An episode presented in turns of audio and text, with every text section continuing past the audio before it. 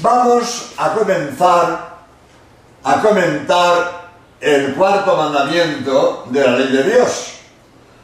Y voy a empezar hablando de las obligaciones de los hijos, que es otro de los temas de mi libro para salvarte. Dice el cuarto mandamiento, honrarás a tu padre y a tu madre. Honrar a los padres es obedecer, si se vive bajo su potestad, sus mandatos, mientras no manden lo que es pecado, evidente, porque es preciso obedecer a Dios antes que a los hombres, como dice el, el hecho de los apóstoles. También hay que asistirlos en sus necesidades y venerarlos con amor. Dice San Pablo, hijos, obedeced a vuestros padres en todo, que eso le gusta al Señor. Y el libro de los eclesiásticos dice, el que honra a su padre y a su madre, repara su pecado.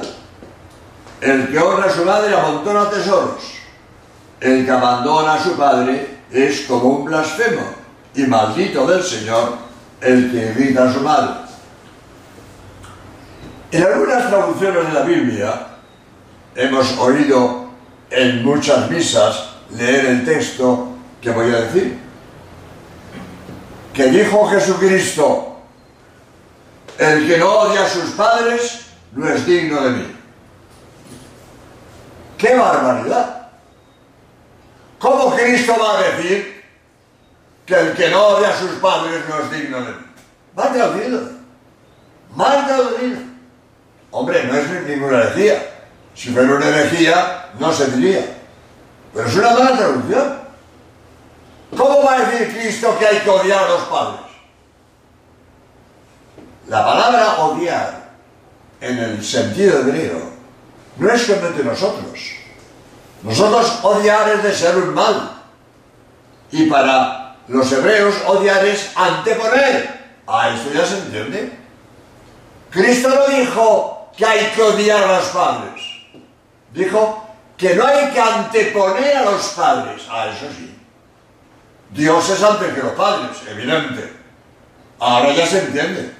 Dice Cristo, el que antepone a sus padres a mí, no es digno de mí. Eso sí. Anteponer. Pero no odiar, como Cristo va a decir semejante disparate. Pero algunas Biblias traducen mal y este es el texto que hemos oído muchas veces en la misa. Algunas Biblias ya lo han cambiado, ya lo han arreglado y eh, afortunadamente eso de que hay que odiar a los padres ya no se dirá. Los hijos deben estar sujetos a sus padres, deben obedecer, pero libremente, no como esclavos. Y solo es capaz de obedecer libremente quien ama aquellos a, quienes le mandan. La obediencia, la sujeción de los hijos, debe ser una consecuencia del amor a los padres. La obediencia a los padres cesa con la emancipación de los hijos. Evidentemente, cuando los hijos se independizan, ya no están tan sujetos a sus padres. Pero el respeto no debe faltarles nunca. Tus padres lo, son todo para ti. Aunque sean viejos y achacosos, debes conservarles el respeto y el cariño. No seas jamás un hijo desagradecido. Todo lo que tienes a ellos se lo debes. Dice el libro del eclesiástico, ¿cómo podrías pagar a tus padres todo lo que han hecho por ti?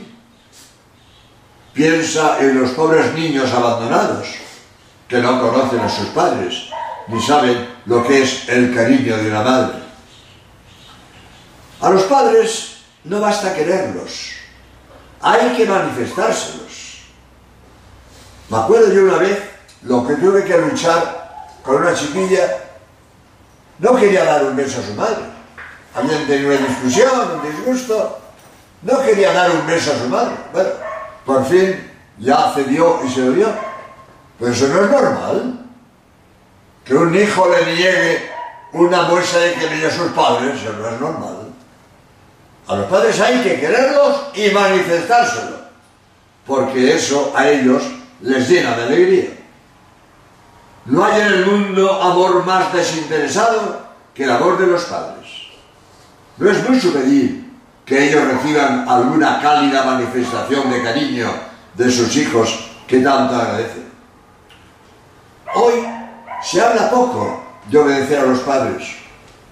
Incluso algunos hijos se creen que desobedeciendo a sus padres dan muestras de independencia y personalidad. Es decir, que consideran la desobediencia como un valor. Esto es una equivocación. Esos mismos jóvenes que no obedecen a sus padres que les aman, luego obedecen a sus amigos, a las bodas o a los caprichos que les tiranizan. Cambian de obediencia, dejan la obediencia buena y se someten a la obediencia mala. Ser libre no es hacer lo que me dé la gana. El que hace lo que le da la gana es esclavo de sus caprichos. Libre es el que voluntariamente cumple con su deber. La persona más libre fue Jesucristo, que era Dios. Y sin embargo, obedecía primero a su Padre Celestial, cumpliendo su palabra, y segundo a sus padres. Estaba sujeto a sus padres. Pero además, otra cosa que por desgracia no es frecuente. Bueno, sí, en muchas casas sí, pero en otras no. Los hijos deben ayudar en la casa. Deben ayudar en la casa. Muchos hijos no ayudan nada. ¿Por qué no colaboran en los trabajos de la casa? En todas las familias se necesita la colaboración de los hijos. Entre todos se puede conseguir una vida familiar agradable y alegre. En nuestra sociedad, el número de personas que alcanzan una edad avanzada es cada vez mayor. Los ancianos se encuentran con problemas que hacen más dura su ancianidad. Ya no pueden trabajar, algunos están enfermos, están solos. Todos los miembros de la sociedad deben sentirse responsables de la atención a los ancianos, pero sobre todo los hijos. Pues que estas breves palabras sirvan para que los hijos amen y respeten a sus padres como quiere el Señor, porque el cuarto mandamiento dice que los hijos honren a sus padres. Gracias.